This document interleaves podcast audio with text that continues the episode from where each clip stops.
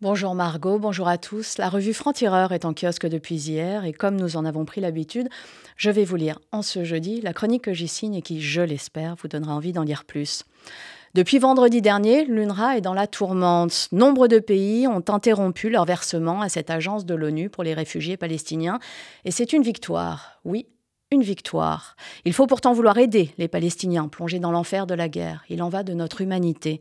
Mais pas via cette agence, phagocytée par une idéologie antisémite qui évolue in utero. Douze de ses employés pourraient être impliqués dans l'attaque terroriste du Hamas le 7 octobre dernier.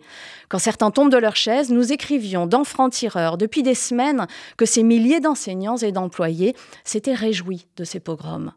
Et nous savions déjà qu'un otage libéré avait été détenu dans la maison d'un enseignant de l'agence. Comme nous savions déjà que l'unité d'élite du Hamas compte nombre de diplômés et d'employés de l'UNRWA, à l'image de ce leader du Hamas tué lors des combats. L'agence de l'ONU, qui milite pour la paix côté pile, alimente le terrorisme côté face. Avec notre argent, celui de la communauté internationale. Un budget colossal, 1,17 milliard de dollars en 2022, et des moyens qu'aucune autre cause ne possède, détournés dans un seul but, élever la jeunesse de Gaza dans la haine des Juifs et d'Israël.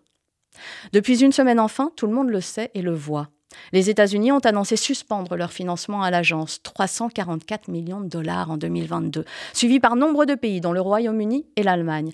La France est la plus timide, se contentant de rappeler qu'elle n'a pas de versement prévu. Et pour cause, elle a déjà versé 60 millions d'euros en 2023 contre 29 millions en 2022 et réserve donc son jugement pour la suite.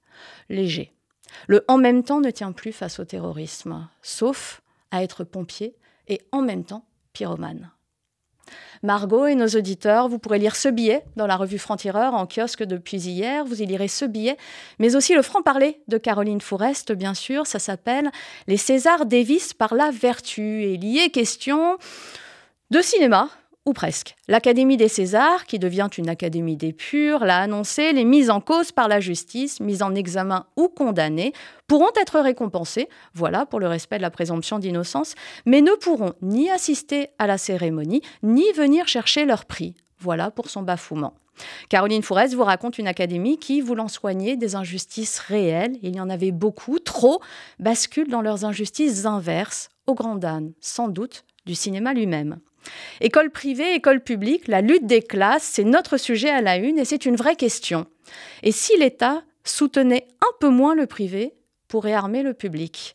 Chaque année, ce sont 12 milliards d'euros d'argent public qui vont dans le privé sous contrat, faisant ainsi baisser les frais de scolarité de ces établissements, principalement catholiques et un peu musulmans, qui deviennent des concurrents déloyaux, parfois sectaires et même intégristes, de l'école publique laïque. C'est un dossier grave, important et préoccupant même, puisqu'il concerne la répartition des moyens alloués à l'éducation des enfants de notre pays.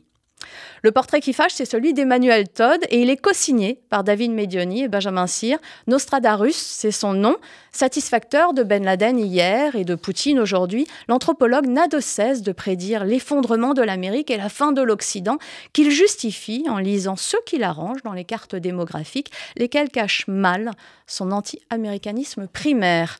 Le complot de la semaine est signé Rudi Reichstadt et il vous parle du retour inquiétant de la rougeole et du vaccino-scepticisme qui doit beaucoup au biais du survivant qui recèle en son sein une fake news.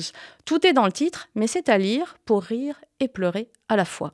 Les médias du groupe Bolloré qui s'affichent à l'envers, preuve que l'opinion a pris le pas sur le journalisme. Le RN, talonné par les LR pour refuser la constitutionnalisation de l'IVG, sans pour autant toujours l'assumer. François Ruffin et Raphaël Glucksmann et leurs échanges d'amabilité, pas toujours aimables par lettres interposées. Plein de choses encore dans ce numéro 116 de Franc-Tireur et comme chaque semaine, l'éditorial de Raphaël Enthoven, Infimes infâmes, où l'on parle de l'antisémitisme par omission, par illusion ou par antonomase, mais aussi d'Antonio Guterres, d'Ercilia Soudet, du rappeur Booba ou de Daniel Schneiderman, tout ça dans un éditorial, c'est brillant, atroce, fin et révoltant surtout, et c'est signé Raphaël Enthoven, bien sûr. Voilà pour cette semaine. La raison est un combat. C'est le nôtre, à Franc-Tireur, combattre toutes les formes d'extrémisme aussi. Lisez-nous, rejoignez ce combat et la lutte pour que la nuance survive dans un monde qui n'a de cesse de se radicaliser. Bonne journée à tous.